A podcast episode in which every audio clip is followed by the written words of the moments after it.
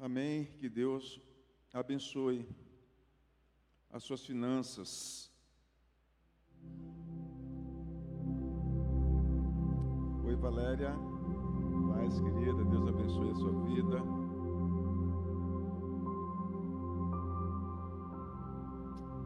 Amém.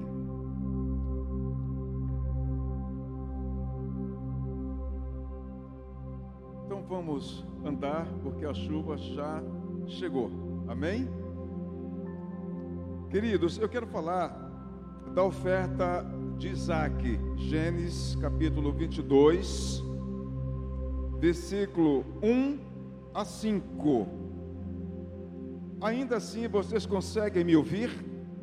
Sim, eu vou falar bem pausado, para não ter é, delay, porque eu presumo que eles estejam compensando, aumentando um pouco o volume. E isso pode dar um pouco de delay. Então eu vou falar mais pausado para vocês poderem me ouvir, até que a chuva cesse e a gente possa retornar para casa pelo nome de Jesus. Amém? Eu já coloquei tudo o que eu quero compartilhar com vocês aqui. terminei de escrever agora o texto ali, estava só na metade, mas já está pronto o texto aqui. Tá bom? Então, a oferta de Isaac, Gênesis capítulo 22, versículo 1 a 5.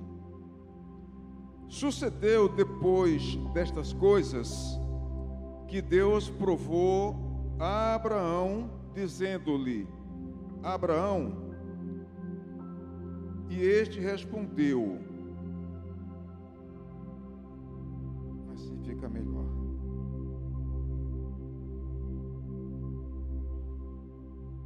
E este respondeu: Eis-me aqui. Versículo 2: Prosseguiu Deus: Toma agora o teu filho, o teu único filho, Isaque, a quem amas.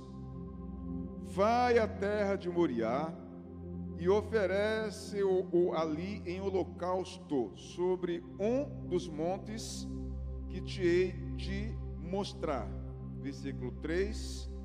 Levantou-se, pois, Abraão de manhã cedo, albardou o seu jumento e tomou consigo dois de seus moços, Isaque, seu filho, e tendo cortado lenha para o holocausto, partiu para ir ao lugar que Deus lhe dissera versículo 4: Ao terceiro dia levantou Abraão os olhos e viu o lugar de longe.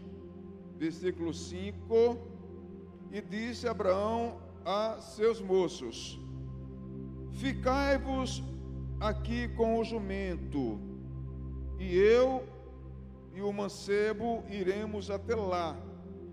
Depois de adorarmos, voltaremos a vós. É importante a gente ler o contexto para a gente poder entender esse texto do capítulo 22 de Gênesis, porque ele começa falando depois destas coisas. E a pergunta é: que coisas são essas? O que significa esse depois? Então é importante a gente ler o contexto. E aí a gente vai entender o que significa o depois dessas coisas então, o contexto está no capítulo 15. Eu já coloquei os versículos aqui, eu vou ler para a gente dar dinâmica. Amém?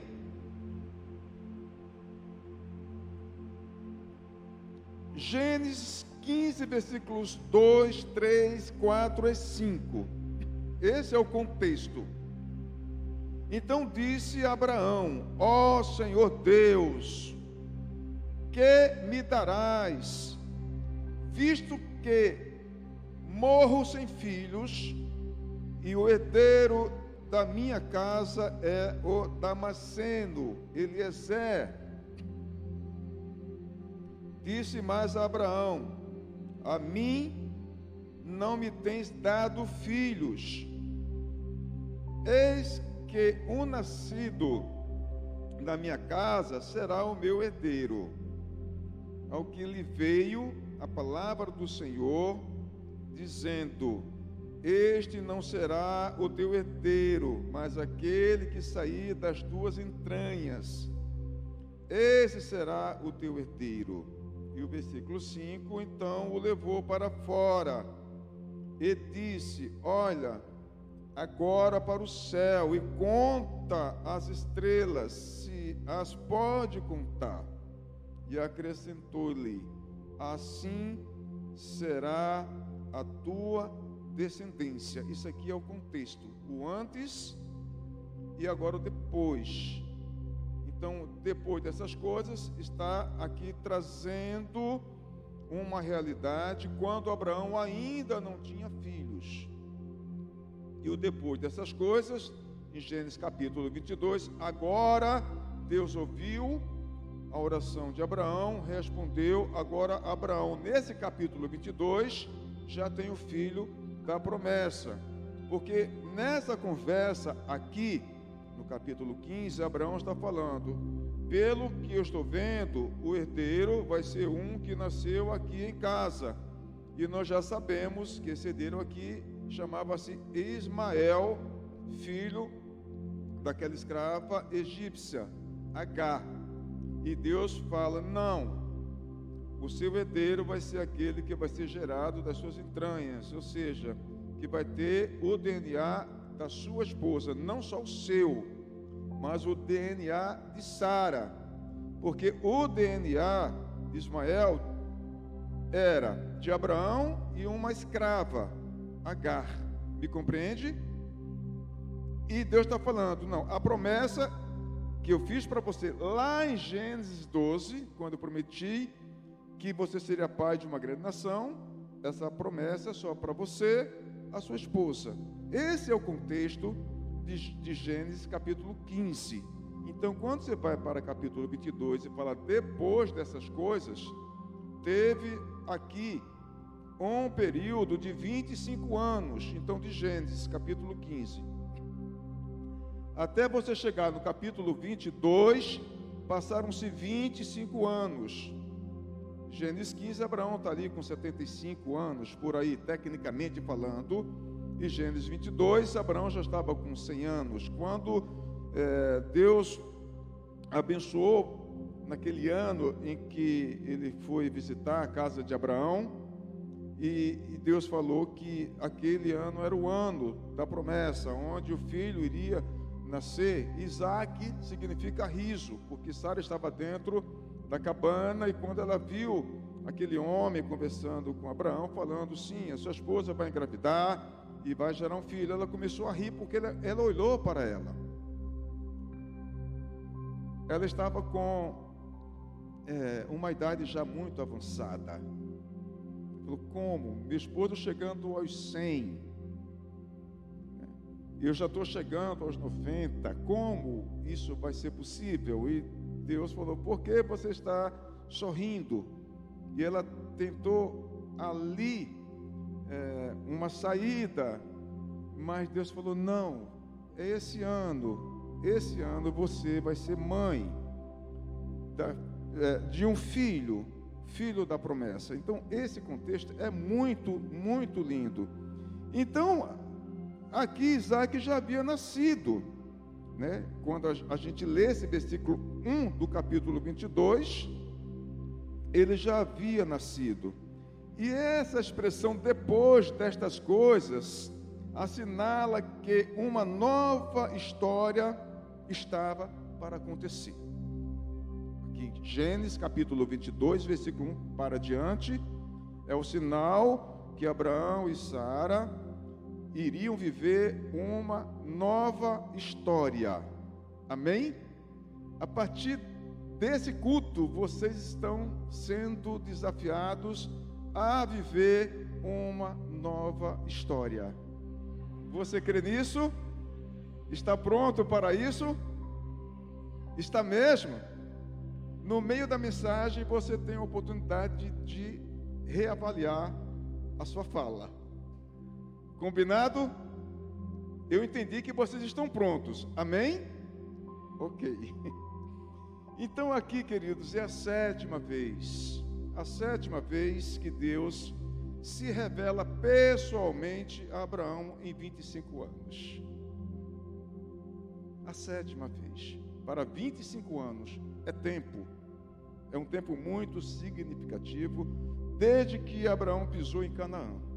25 anos peregrinando, sete vezes ali. Então, a pergunta que eu faço aqui, por que Deus pôs Abraão à prova? Essa é a pergunta que a gente faz do texto, né? O porquê.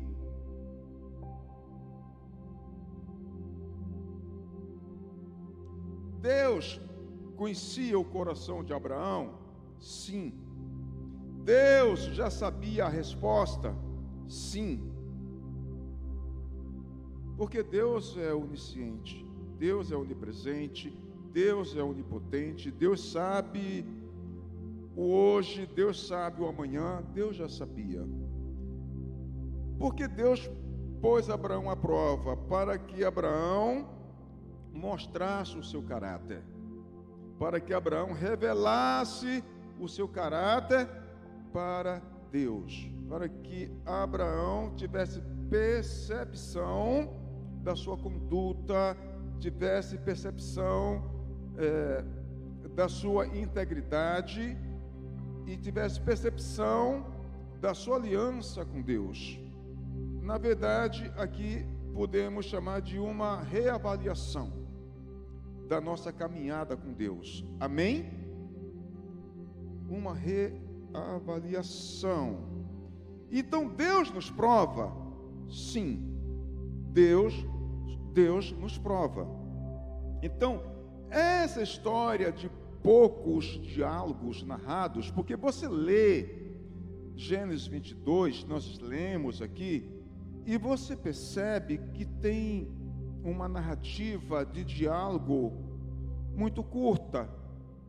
Deus chegou e falou: oferece-me o teu filho, vou revelar para você o lugar para onde você deve levá-lo, e lá eu vou te mostrar o lugar, e você vai então é, oferecer o seu filho para mim. Modo que quase ninguém fala. O texto só diz que Abraão pegou dois funcionários, um jumento, a lenha e o Isaac. O texto só diz que eles caminharam três dias. Você não consegue ver aqui diálogo. Me compreende? Então presta atenção. Ainda está de pé a sua resposta? Está? Está pronto para viver uma nova história? Mas você está pronto ou pronta para ser desafiado por Deus? Você está pronto para que Deus coloque, para que Deus submeta você a uma prova, algo que vai lhe custar? Porque quando Deus bota Abraão aqui à prova, e aqui diz que Deus estava dando uma oportunidade para que Abraão pudesse mostrar o seu caráter. Você lendo todo o contexto, você vai perceber que Deus é, gostaria de ver nessa resposta e atitude de Abraão de Abraão, onde estava de fato a sua crença, se no pai ou se no filho. Quando eu falo pai aqui, Deus. Em quem agora ele iria é, apostar a sua fé? Em Deus, obedecendo, ou agora no filho da promessa, quando no contexto diz que Deus falou: olha para as nuvens, vê as estrelas, vê se você pode contar. Você não pode contar. Assim será a tua posteridade. Então, isso é muito importante. Você quer muito uma coisa, e Deus dá, dá algo para você. Abraão queria muito um filho. Gênesis 15 mostra isso. Não, lembram disso? Ele falando, os meus bens vai ficar para as pessoas que moram comigo, entre eles um filho que é meu por parte de pai. Então, Deus ele quer saber onde é que você vai depositar a sua fidelidade. Se é num bem que Deus lhe deu, no caso aqui Isaac, ou se você vai continuar afirmando a sua aliança com Deus. Custa o que custar, eu vou, Senhor, ofer oferecer o meu filho como adoração ao Senhor. Por quê? Porque se Abraão não sabia o que de fato iria acontecer depois do holocausto. Ele diz que retornaria com o filho para retornar para casa. Isso ele diz, eu vou desenvolver esse assunto aqui no texto aqui. Mas imagine que imagine a hipótese, porque nós já sabemos a história. Se de fato Isaac tivesse morrido, e Abraão sabe que Deus tem o poder de, de ressurreição, mas imagine que Isaac não tivesse sido é, ressuscitado. O nome dele perderia-se pela história. Todo o legado dele perderia-se na história. O nome dele seria esquecido. Você consegue entender esse conflito? Sim ou não? Porque a promessa estava ali. Agora o nome dele iria para adiante. Tanto que quando Deus chega para Isaac, ele fala: Eu sou o Deus do seu pai. Quando Deus chega para Jacó, ele fala: Eu sou o Deus de Abraão de Isaac. Ele está falando aqui, sabe, de uma posteridade. Ou seja, o nome foi para frente, o nome foi para diante. A representatividade de Abraão seguiu. Então tem todo esse contexto aqui. Me compreende, pessoal? O fato é que não teve espaço para questionamento. Abraão não questionou. Ele simplesmente obedeceu. Então você percebe que o texto tem pouco espaço para diálogos. E foram três dias andando ali. Três dias. Quase ninguém fala. O que a gente percebe aqui é que Deus só falou no início e no fim. O meio Deus ficou calado. No meio não houve diálogo. Não houve diálogo no meio. Do primeiro dia até o terceiro, não, não teve nenhum tipo de diálogo. Você não vai ver isso aqui. E sim, silêncio. É o que você vê no texto. Então, Abraão só fala o essencial para Deus. É assim mesmo. É assim mesmo. Na aprovação, preste atenção nisso. Qual foi o essencial? Tá bom. Vou preparar a lenha, vou trabalhar aqui a logística e vou para onde o Senhor está me mandando ir. O essencial. Só isso. Mas perceba que aqui tem uma palavra chamada prova. Então, isso também pode acontecer comigo, isso também pode acontecer com você. Deus te submeter a uma prova. E você vai ter que passar por essa prova no silêncio. Porque Deus não vai dialogar com você. Vocês estão entendendo isso? Sim? Ainda está de pé Está de pé? Para viver uma nova história? Está pronto para passar por uma prova?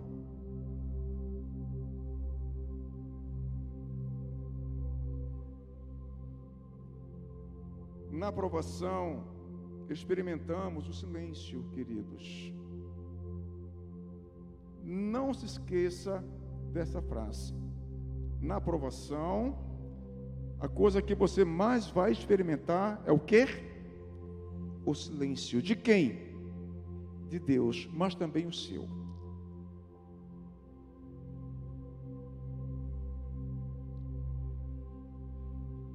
E também o nosso próprio silêncio, porque muitas vezes a gente não sabe mais o que dizer, a gente não sabe mais o que falar numa prova. você só geme e chora. É o silêncio, tanto de Deus como da pessoa que está sendo provado. Então, queridos, Deus não deve dizer nada para que a prova aconteça. Sabe? Ele só pediu, falou: Vai me obedecer? Sim, então vai para o lugar que eu vou te mostrar. Deus não deu detalhe nenhum sobre como seria, se ele, ao sacrificar o menino para Deus, o menino ressuscitaria. Deus não falou nada. Nada. Então nós ficamos em silêncio, porque é algo que vai custar para a gente. A gente fica meio que passado.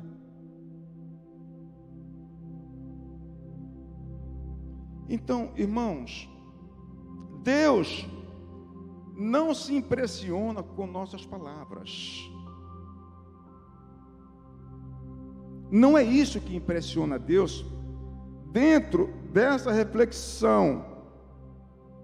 Seja palavras de amor a Ele, nós cantamos aqui e nós expressamos, você vê no vocabulário das canções, palavras de amor a Deus. Percebe isso? Vocês acham que isso impressiona Deus? Ou palavras no sentido de uma declaração de confiança a Deus. Peguei, botei aqui essas duas palavras, amor e confiança. Eu creio em Ti, Senhor. Tem músicas assim, não tem? Eu creio em Ti. Eu amo o Senhor. Quero lhe dizer que Deus não fica impressionado com esses tipos de expressão. Deus quer mais que palavras. Sabe? Ele quer algo mais do que as minhas palavras. Eu te amo, Senhor. Eu creio em Ti, Senhor. Eu confio em Ti, Senhor. Ele quer algo além das palavras. Deus quer que nós mudemos as nossas mentalidades. Uma mudança de mentalidade, que é a metanoia. Não coloquei aqui para não deixar o texto muito prolongado, mas você pode ler Romanos 12. Coloca aqui Romanos 12, senão muitos versículos. Eu quero só que vocês atenham é, as lições que a gente tira desse texto aqui. Gênesis, Romanos capítulo 12, por favor.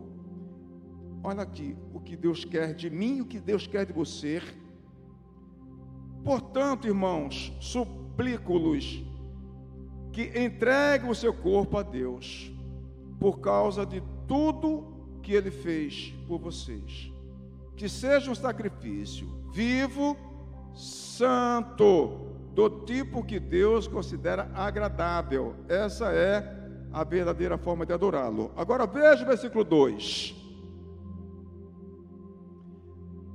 Não imite têm o comportamento e os costumes deste mundo, mas deixem que Deus os transforme por meio de uma mudança em seu modo de pensar, mente. Mudança de mente, a fim de que experimentem a boa, agradável e perfeita vontade de Deus para você. Deus quer além das nossas palavras. Mudança de comportamento, mudança de atitude, conforme está a ler. Para você conhecer que a vontade de Deus é boa para você, que ela é agradável para você, que ela é perfeita para você. É isso que Deus quer. Isso me trouxe uma profunda reflexão. O quanto cantamos aqui, com devido respeito. Estou falando aqui, mas serve para todas as liturgias de culto. Me compreende, pessoal? Nós ah, eh, investimos aqui 40 minutos de louvor e adoração, correto? Tecnicamente falando. E você observe as letras que está dentro desse contexto de fé, de esperança, de amor. Não está? Pois é. Porque nós pensamos, pensamos que isso está impressionando a Deus, quando a verdade Deus não se impressiona com isso. Ele quer além disso que cantamos. Ele quer atitudes. É isso que impressiona Deus. Amém, queridos? Então, Deus nos prova? Sim. Claro que Deus nos prova. Então, a Bíblia informa que é sim. E eu botei aqui um texto bíblico para vocês, referindo-se ao povo de Israel, no caminho para a terra prometida. Então você vai ver aqui que aquele povo foi submetido a uma prova, assim como Abraão também foi submetido a uma prova para que pudesse revelar o seu caráter. Então esse povo também foi submetido a uma prova. Deus disse: Eu te experimentei, testei, provei junto às águas de Meribá. Salmos 81, versículo 7. Coloca aqui para ver se eu coloquei certo, porque senão eu vou corrigir. Porque eu estava escrevendo ali dentro do carro. Quando estavam aflitos, vocês me chamaram e eu os salvei de lá de onde eu estava escondido na tempestade. Eu lhe respondi, eu os pus à prova na fonte de Meribá. Aqui no Novo Testamento, na linguagem de hoje, traz só isso. Mas outras versões acrescenta esse versículo que eu coloquei aqui. Eu te experimentei, eu testei e eu provei. Olha só. Experiências. Experiências. E o teste aqui, ele é igual àquela avaliação que você faz quando você está estudando. O primeiro, primeiro grau, o segundo grau, tem uma aplicação que chamamos de prova, mas pode ser chamado de teste. E aqui é na prática. E aí você vai responder os questionamentos daquele teste, para saber o quanto você aprendeu sobre a disciplina pela qual você está respondendo como teste. Compreende isso? Então Deus nos submete também a testes para nos experimentar. Aí, quando nós damos a resposta, aí Deus fala se nós fomos aprovados ou se nós fomos reprovados. Isso é muito importante você pensar sobre isso. Porque na nossa peregrinação não é, ela não é construída só de momentos agradáveis, conforme eu ministrei aqui. Vocês lembram disso? Eclesiastes capítulo 11? Não, não é só de momentos agradáveis. A nossa peregrinação também é construída por momentos difíceis, momentos de dificuldades.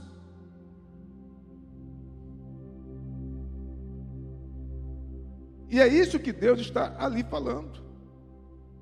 E você às vezes, às vezes questiona por que, que eu estou vivendo isso. A resposta está aqui. Disse Deus: Eu te experimentei. Eu te experimentei. Eu te provei. Então, é importante que nós, como filhos e filhas de Deus, saibamos dessas coisas. Isso é muito importante. Para novos convertidos, para quem já tem uma, uma relativa é, vida com Deus, para aqueles que são mais maduros, é importante isso. Então, se Deus está nos provando, ou se Deus está provando você, temos que nos portar como Abraão. Por isso que eu defino esse texto de Gênesis 22 como um dos textos mais importantes para a gente entender a maneira pela qual devemos nos comportar diante de uma provação. Então, como é que eu devo me comportar? Eu devo me comportar como Abraão se comportou-se, porque você pode verbalizar, sim, Senhor, eu vou fazer o que o Senhor está me pedindo. Mas se você olhar o texto, não tem mais diálogo. De Gênesis 22, não tem mais diálogo.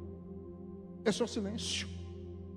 E você ora, você clama, você geme, pede oração, pede a Deus que responda, e Deus está em silêncio. E vai chegar um momento, conforme eu já falei aqui, que você também vai ficar em silêncio, porque você já não sabe mais o que fazer, e você só dobra o seu joelho e você só chora porque você também não sabe mais o que falar. Então, a resposta é: eu tenho que fazer como Abraão fez. É só caminhar pela fé e fazer o que Deus está pedindo para que eu faça. Isso é um profundo aprendizado. Pela fé, Abraão subiu um monte. Terceiro dia, Deus mostrou: é aquele lá. Deus fala no início e Deus fala no final. Pronto. O monte é aquele. E Abraão olhou para cima e viu lá o monte Moriá. Esse monte, você lendo é, a história dos reis, esse monte foi, era um sítio onde mil anos depois, o rei Davi comprou aquele sítio para fazer o templo que foi construído pelo rei Salomão. Esse lugar que Deus está mostrando para Abraão, Monte Moriá, eu quero ali naquele monte. Mil anos depois, o templo do Senhor é construído pelas mãos do rei Salomão, sítio esse que foi comprado pelo rei Davi, mil anos depois. Então, o que a gente vê aqui é que pela fé, Abraão creu que voltaria e não voltaria sozinho. Nós não lemos isso? Sim ou não? Estão lembrados que ele falou para os dois funcionários: vocês fiquem aqui, porque eu e o meu filho vamos subir para adorarmos. Mas os funcionários não sabiam o que iria acontecer. E depois que adorarmos, retornaremos. Eu fico imaginando, queridos, quando Abraão chega no pé desse monte, a caminhada dele até chegar ao monte, eu fico imaginando o que estava passando na mente e no coração de Abraão. Porque aquilo que ele estava fazendo era algo muito sério. Irmãos, ele não sabia o que iria acontecer. Ele só queria pela fé que Deus poderia ressuscitar. Então, você lembra que Jesus, quando ele olhou para a cruz, Jesus, o homem perfeito, quando ele olha para a cruz, o peso do pecado sobre ele, ele faz uma oração. Estava ali sozinho. Ali estava o desafio. Ali estava a prova para ele. A cruz. Ele fez uma oração. Pai, se possível, passa de mim esse cálice. Todavia, não seja feito a minha vontade, mas a sua vontade. Será que Abraão não fez uma, uma oração dentro dessa modulação? Seu único filho, o filho da promessa, estava subindo para ser oferecido a Deus.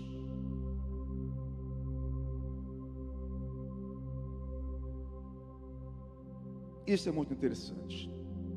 Então, em meio à prova, temos que fazer, temos que dizer como Abraão ao seu filho, quando, enquanto caminhava para, o, para a morte, porque o texto fala que houve um pequeno diálogo do filho Isaac com ele: Pai, mas além está aqui.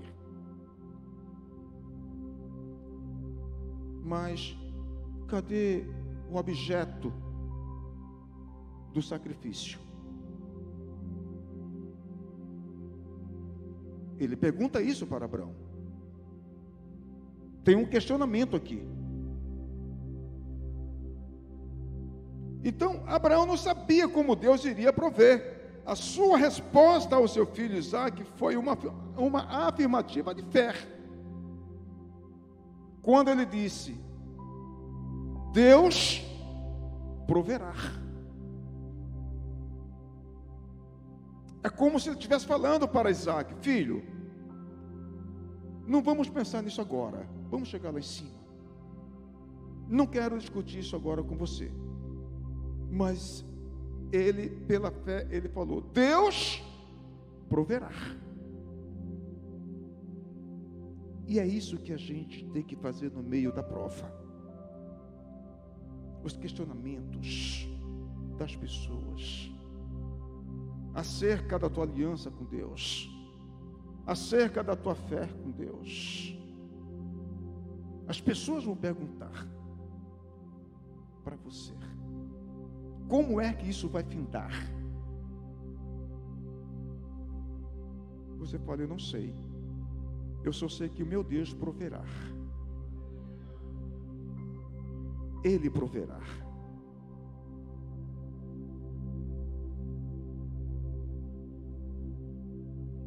Abraão disse o que disse pela fé. Foi tudo pela fé. Abraão fez o que fez pela fé. Tudo pela fé. Tudo. Isso é muito impactante. Então, a fé que temos aqui, irmãos, é a fé que obedece. Essa fé aqui que Deus está procurando. Essa fé aqui. Essa fé é a fé que obedece. Mudança de mentalidade. Deus não se impressiona com frases como: Eu te amo, Jesus.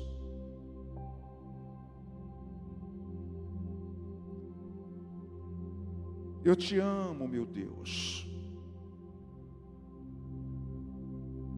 A minha fé está totalmente em Ti, meu Deus.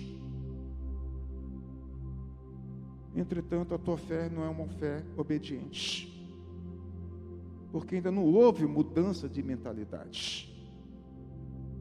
A sua mente ainda está moldada a um comportamento religioso, que Paulo chama em Romanos 12 padrão. O padrão da religiosidade das pessoas da sociedade. Uns se dizem católico, apostólico, romano, outros se dizem que crê nisso e naquilo. E Paulo está falando, não. O padrão da sua fé não pode ser de acordo com o padrão da sociedade, dos dogmas da sociedade tem que ser diferente.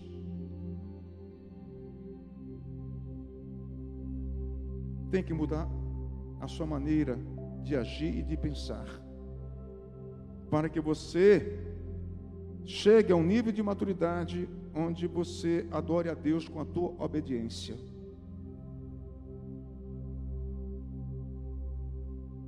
Que o salmista fala de um coração quebrado, quebrantado. Ele chama isso fé obediente. Mesmo que você não entenda para onde Deus está te conduzindo e para onde o desafio de Deus está apontando. Mesmo que você não entenda, apenas obedeça. Abro aqui um parênteses, porque eu achei isso tão interessante. Lendo o texto, escrevendo aqui, mas eu posso, não coloquei aqui, mas eu posso é, compartilhar que presta atenção. Aqui está falando de prova. Amém? Vocês estão entendendo a, a, a mensagem de, do capítulo 22 de Gênesis? Estão entendendo? Ok. A prova de Abraão era no Monte Moriá. Correto? É preciso você fazer uma avaliação do porquê dessa prova pela qual você está vivendo. Porque muitas vezes, essa prova que você está vivendo, está passando, pode não significar, simbolicamente falando, a prova do Moriá, aquela para onde Deus mandou Abraão ir. Muitas vezes, essa prova pela qual você está passando, vivendo, é uma prova de um outro monte, e não o Monte Moriá. Resultado de decisões mal feitas. Resultado de escolhas mal feitas. Resultado de decisões precipitadas. Aí você é submetido a uma prova que não é a prova do Monte Moriá, é um outro monte. Está claro para vocês? Para você não afirmar que é a prova do Monte Moriá, conforme estamos estudando aqui.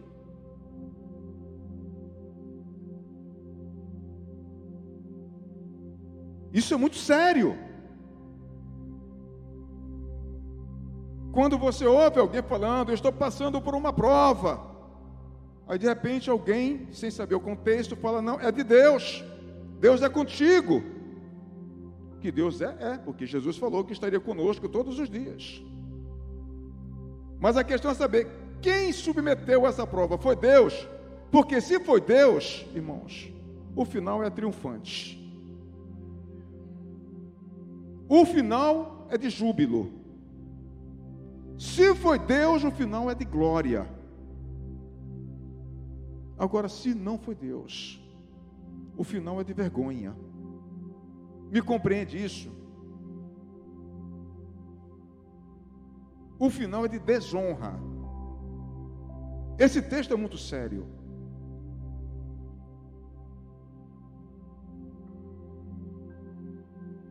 Então, é assim, você não precisa entender. Se você está andando reto com Deus, se a tua vida está íntegra com Deus, sabe? E o Espírito te leva, o Espírito Santo não levou Jesus para o deserto? Sim ou não? Tinha algum problema errado com Jesus? Mas levou. Ele leva você para onde ele quer levar. Que é a conclusão. Queridos. Então, você não precisa entender. Porque aquilo que nós é, discutimos com Deus, é, pedindo um, uma resposta para que a gente possa ver uma luz no fim, no, no, no fim do túnel. aquilo que se vê não é fé. Isso está em Romanos 8. Aquilo que se vê não é fé. Fé é aquilo que não se vê. Hebreus fala isso, não fala? Hebreus 11 é o firme fundamento das coisas que você não vê, mas que você espera alcançar. Aquilo que você quer ver e que você pede a Deus para mostrar diante da prova, não é fé.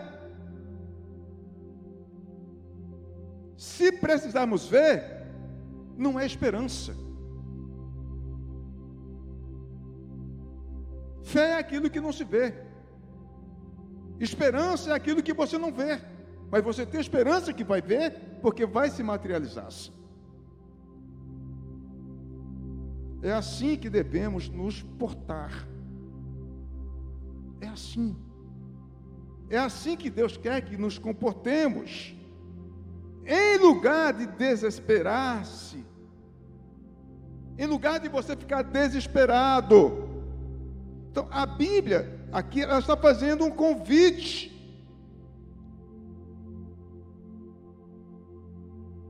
E esse convite que ela está nos fazendo aqui é completamente diferente do que muitos pensam. O convite que ela faz aqui diante dessas circunstâncias é confiar. Você só tem que confiar. Como Abraão confiou. Esse é o convite que a Bíblia está nos fazendo, que essa história aqui está nos fazendo. Confiar, irmão, irmãos, mesmo que o espinho da carne não seja tirado. Paulo, eu lembrei-me de Paulo quando ele orou três vezes para que Deus o curasse daquele espinho na carne, e Deus não curou, e Deus falou: A minha graça te basta.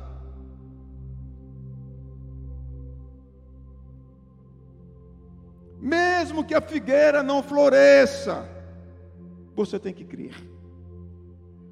Abacuque, ele fala isso ainda que a figueira não floresça, ainda que a vinha não dê os seus frutos, mesmo assim, eu continuarei acreditando no Deus da minha salvação. Abacuque. Que mensagem impactante é essa, irmãos? Isso é para mexer as nossas estruturas. Ainda que você passe pelo vale da sombra da morte, como o salmista fala, ainda que eu passe pelo vale da sombra da morte, não temerei mal, por quê? Porque a tua vara e o teu cajado me consola. Esse é o convite da Bíblia, é confiar.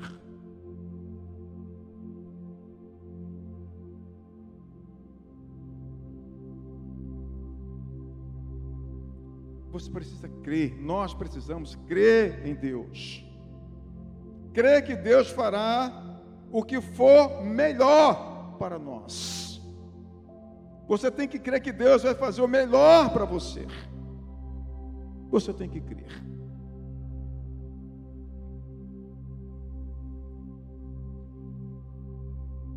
Essa é a dinâmica da fé. Ouviram essa palavra? Qual é a dinâmica da fé? Responda: é, é eu acreditar que Deus fará o melhor para mim. Aplaudo o Senhor.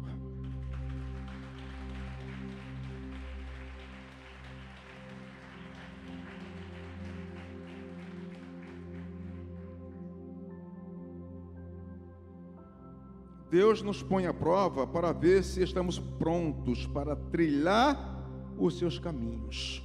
Guarde isso. Por que, que Deus colocou Abraão à prova? 25 anos peregrinando naquele deserto.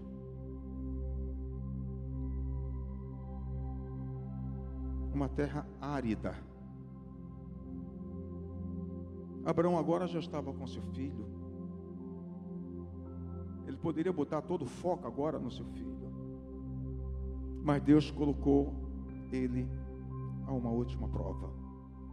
Para saber se Abraão, depois de tudo aquilo que Deus fez, bênçãos, foram bênçãos maravilhosas, ainda estava disposto a andar com Deus, a caminhar com Deus.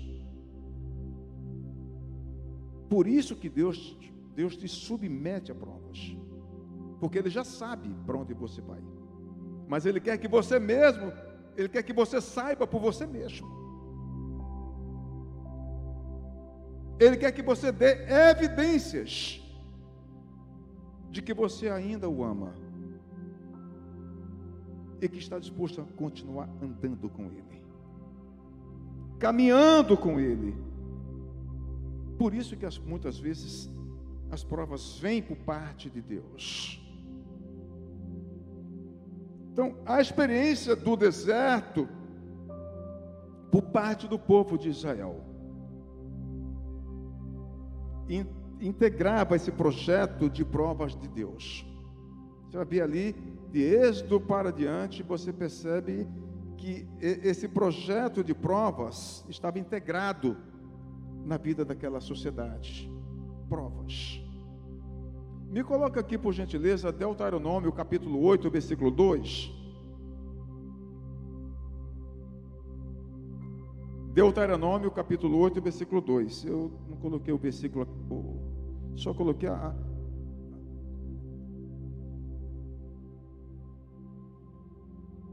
Trazei sempre viva em tua memória a maneira como Yahvé, o teu Deus, te conduziu por todo o caminho no deserto, durante esses 40 anos, para vos tornar humildes e provar-te a fim de que exteriorizastes todas as intenções do seu coração. Dois pontos.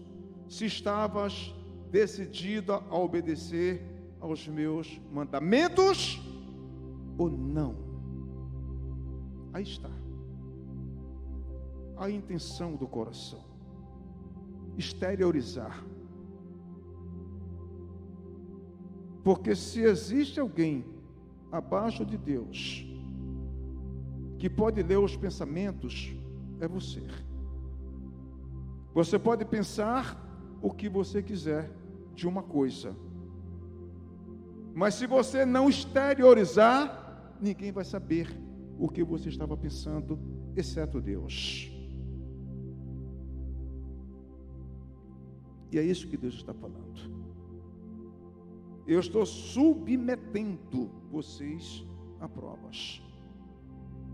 Para que vocês tenham a oportunidade de exteriorizar, de revelar para a sua própria família, para a própria comunidade, para que vocês traduzam na prática as coisas que você pensa.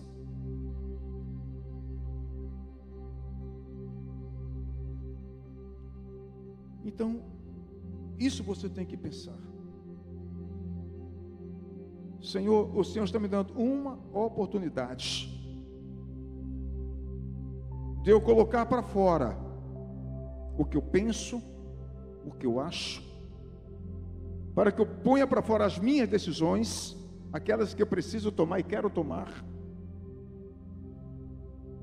para ver se essas decisões estão em conformidade com a vontade de Deus, em conformidade com a direção de Deus, para ver se essas intenções que estão no seu coração né, esteja de acordo com padrões que a gente define aqui, o padrão da obediência. Por isso que Deus submete você à prova. Então, Abraão saiu uma outra pessoa daquele teste. O Abraão que subiu para aquele teste foi completamente do Abraão que desceu depois daquele teste, ele desceu uma outra pessoa. A mesma coisa aplicaria-se aqui para Jó, quando ele diz: Eu te conhecia de ouvir falar, mas agora de contigo andar. Em outras palavras, você lê o texto e você percebe que o Jó que saiu daquela prova era completamente diferente do Jó que entrou naquela prova. Ele foi aprovado. Abraão foi aprovado. Isaac voltou diferente do monte Moriá para onde fora morrer. Isaac subiu para morrer. Mas ele voltou completamente diferente da forma como ele subiu para aquele monte. O mesmo acontece hoje com quem passa pelo teste. Teste aqui é prova. O mesmo acontece hoje. Porque quando Deus nos submete à prova para a gente exteriorizar ou a gente é, revelar o nosso caráter para Deus, é porque no final Ele quer que a gente saia diferente da forma como a gente entrou na prova. Isso tem uma didática. Tem que sair diferente. Não pode sair pior do que entrou. Porque senão você não foi aprovado. Para sair aprovado, você tem que sair diferente.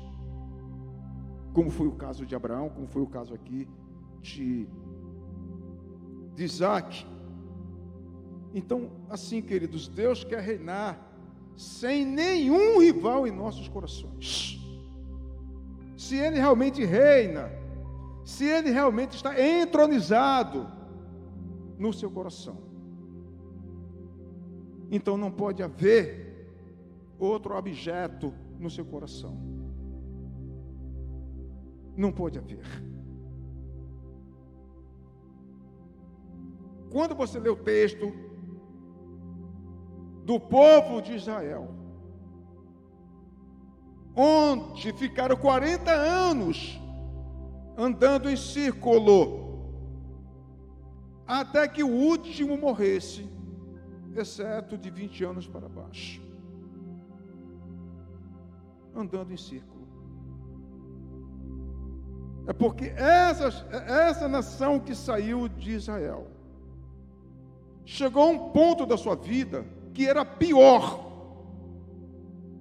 O, o, o estado dessa nação era pior do que o estado daquela nação quando esteve em cativeiro no Egito. E Deus jurou por ele mesmo que não entraria um porque Deus submeteu essa nação à prova, conforme a gente leu aqui, e eles externaram o que estava no coração. Que a cebola do Egito era melhor do que o maná.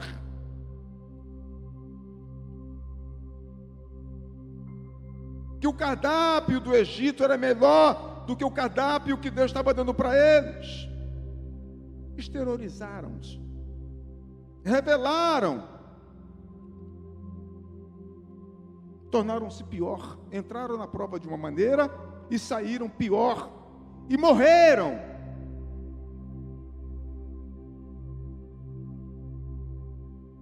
Você imagine 40 anos passando por cima dos cadáveres.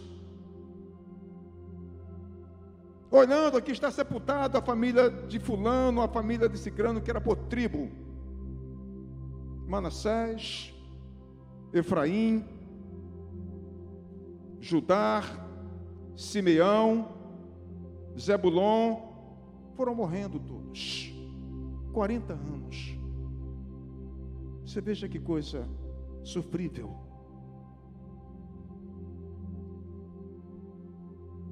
Isso é muito impactante,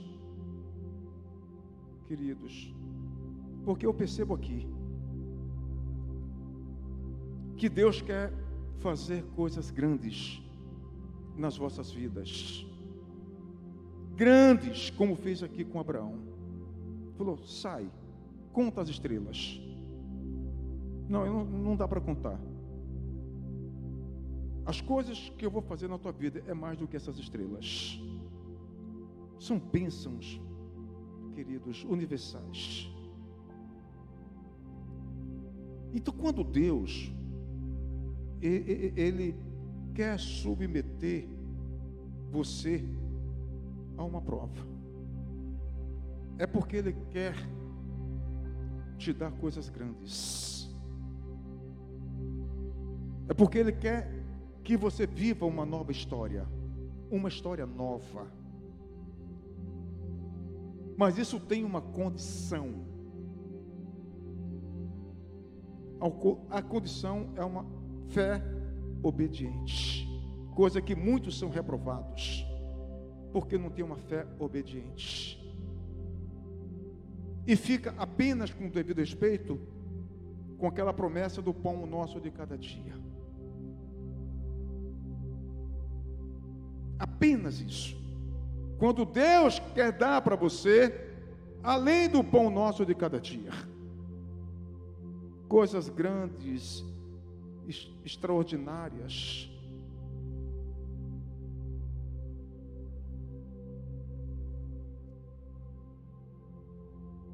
Então, quando Deus quer reinar sem nenhuma rivalidade em nossos corações, é importante dizer que isto acontece quando vamos onde o Espírito de Deus quer nos levar.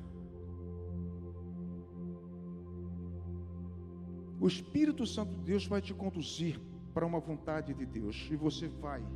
Você deixa a sua vida ser conduzida pelo Espírito Santo de Deus. Isto acontece quando colocamos Deus acima de todas as coisas os milagres, as coisas sobrenaturais que a gente lê na Bíblia e que a gente se apossa, a gente declara: essa promessa é para a minha vida, Senhor. Eu tomo posse. Você precisa entender o contexto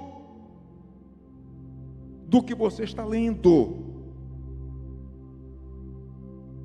Tem um custo, tem um preço.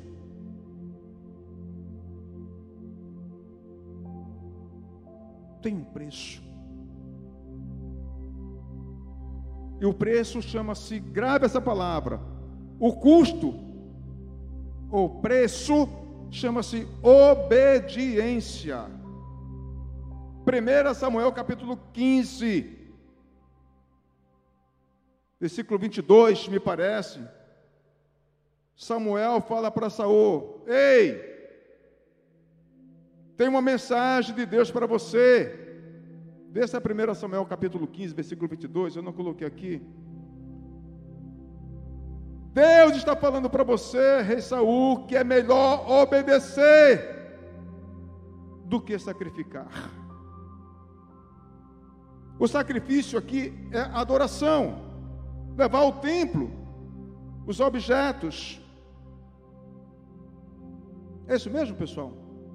Mas Samuel disse: Por acaso o Senhor tem tanto prazer em holocaustos e sacrifícios, quanto em que se obedeça a sua voz?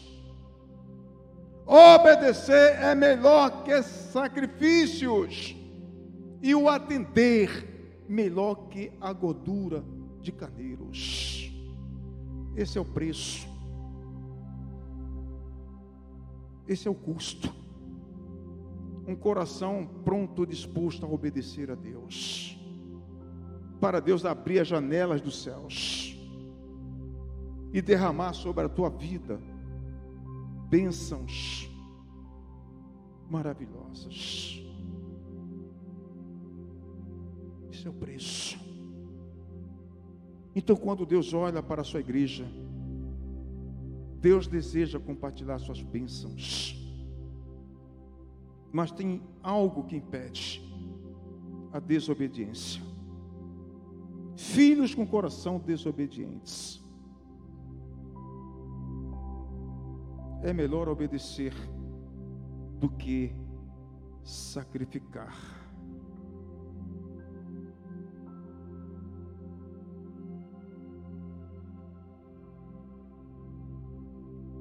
E isto só acontece quando colocamos Deus acima de todas as coisas.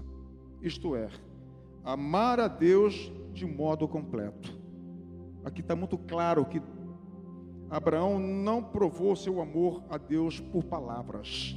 Aqui está muito claro que ele amou a Deus por atitudes. Está muito claro isso aqui. Amar a Deus de modo completo, de toda a nossa força. Abraão amou a Deus de toda a sua força, de toda a sua alma. Abraão amou a Deus de todo espírito e coração. É completo. É espírito, alma e corpo. Quando as pessoas iam levar o sacrifício para Deus, o sacrifício era o todo, até as entranhas eram oferecidas para Deus.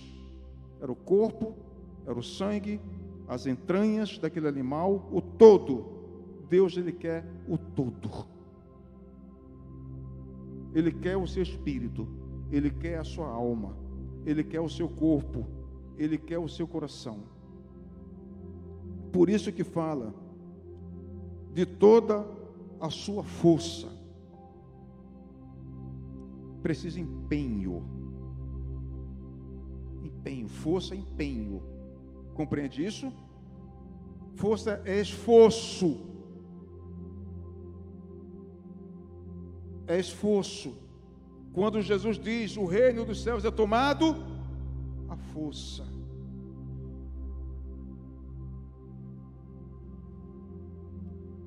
Cadê o pessoal do louvor?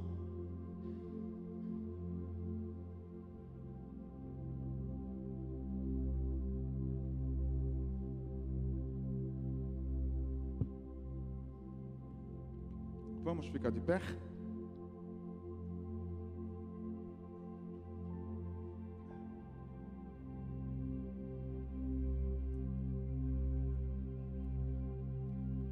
Cadê o graças a Deus? Cadê o agradecimento a Deus por essa palavra maravilhosa?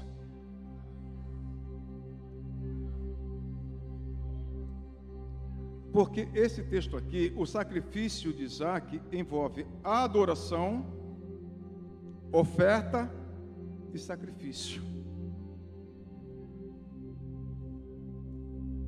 Que se eu tiver uma outra oportunidade, eu vou dar continuidade sobre o altar e o sacrifício dentro desse contexto aqui. Porque Abraão foi adorar a Deus. Mas você vê aqui, olha, oferta, Isaac, altar, ele levou a lenha. E se tem adoração, tem que ter altar. E se tem altar, tem que ter lenha. Porque sem lenha não tem fogo. E sem fogo não há presença de Deus.